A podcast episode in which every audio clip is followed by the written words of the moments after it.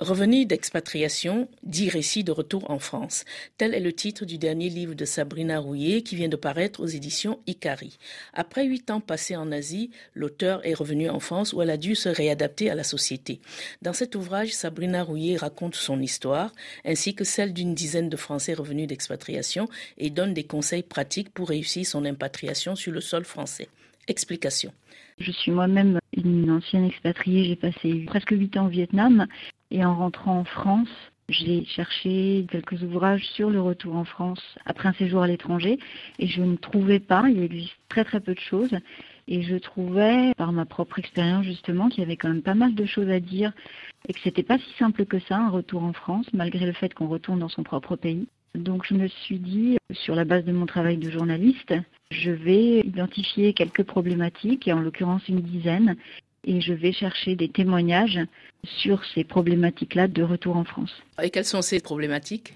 Alors, je vais peut-être pas toutes les citer, mais notamment la problématique du conjoint accompagnant qui rentre et qui n'a plus de travail, puisque par définition, il est parti accompagner la personne qui avait un contrat ou pas d'ailleurs, et donc il a lâché son job, il ou elle a lâché son job, c'est souvent une femme d'ailleurs.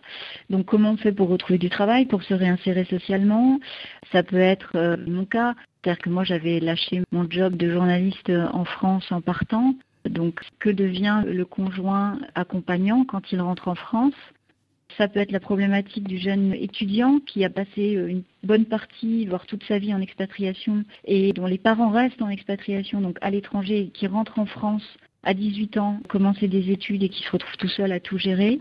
Il y a aussi la problématique de la séparation en expatriation. Alors ça peut être pendant l'expatriation, mais après l'expatriation, parce qu'au retour, on s'aperçoit qu'il y a pas mal de couples qui se séparent parce qu'il y a des choses qui ne se passent pas forcément très très bien. Il y a aussi la problématique du Covid. Je voulais interroger euh, quelqu'un dont le Covid a eu des conséquences énormes sur lui et sur ses activités. Donc en l'occurrence quelqu'un qui était au Maroc et qui a dû tout absolument tout quitter, ces deux entreprises euh, fermées. Voilà, c'est quelques-unes des problématiques. Votre livre compile dix témoignages d'anciens expatriés. J'imagine que les profils ont été choisis en fonction de ces problématiques. Oui, c'est ça. Et j'ai choisi déjà dans mon réseau. Alors j'en connais deux, trois personnellement, et puis après ben, dans mon réseau, puisque évidemment euh, j'ai aujourd'hui un réseau un peu voilà de personnes qui sont un petit peu partout dans le monde, et donc je les ai choisis par rapport à ces problématiques-là en effet. Quels sont les points communs entre tous les témoignages de ces personnes qui ont vécu l'expérience d'un retour en France? Le point commun, oui, c'est de se dire que c'est pas si facile que ça et que peut-être euh, on n'a pas forcément anticipé en fait on n'a pas anticipé les difficultés que ça peut représenter.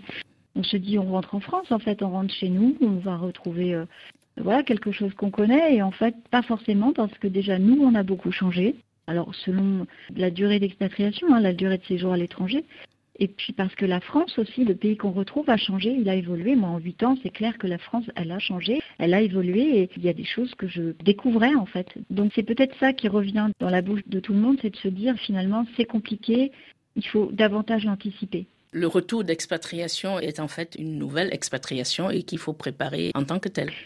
C'est peut-être pas aussi fort que ça, mais c'est une impatriation, comme on dit.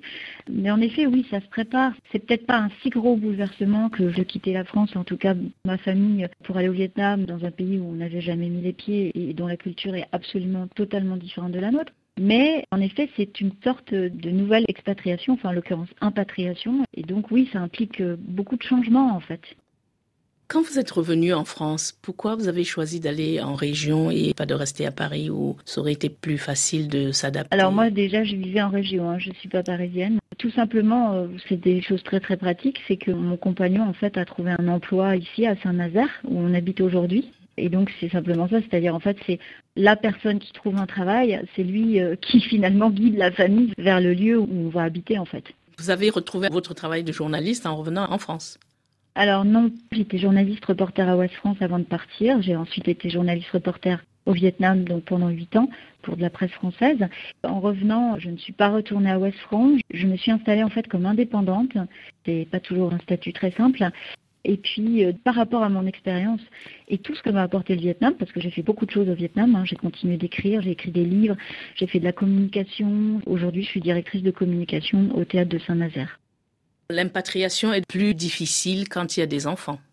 Oui, et mes enfants étaient adolescents euh, quand ils sont rentrés. Donc, âge déjà difficile, mais alors là, encore plus difficile. Bah, c'est un déracinement, en fait. Je dirais qu'on les a déracinés du Vietnam. Ça peut paraître euh, assez fou, mais en fait, c'est ça. Ils ont complètement adoré ce pays, ils se sont fondus dans ce pays. Ma fille avait 14 ans et ça a été très, très, très difficile. Ça a été une grande période de solitude pour elle pendant la première année.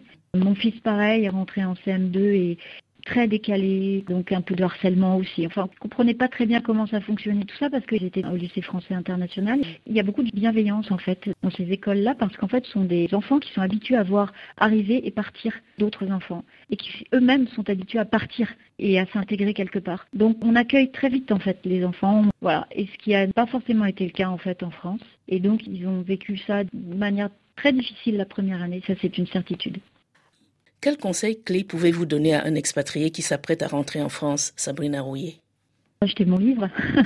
en fait, j'ai vraiment voulu que ce soit un retour d'expérience et aussi un livre de conseils et d'informations pratiques parce qu'en fait, dans ce livre-là, pour chaque problématique, je donne à la fin des adresses, des informations, des liens, des numéros de téléphone pour aider justement à se repérer un petit peu et à surmonter des difficultés par rapport à ces problématiques-là. Donc je dirais voilà, le conseil clé, c'est euh, identifier euh, qu'est-ce qu'on va devoir faire en arrivant. On n'a pas de logement, trouver un logement. On sait que c'est compliqué de trouver un logement, même si on n'est pas de toute façon un ancien expatrié. Plus encore dans certaines régions, je parle des régions littorales par exemple. Trouver une école à ses enfants, pour ça il faut avoir une adresse à donner, une adresse postale.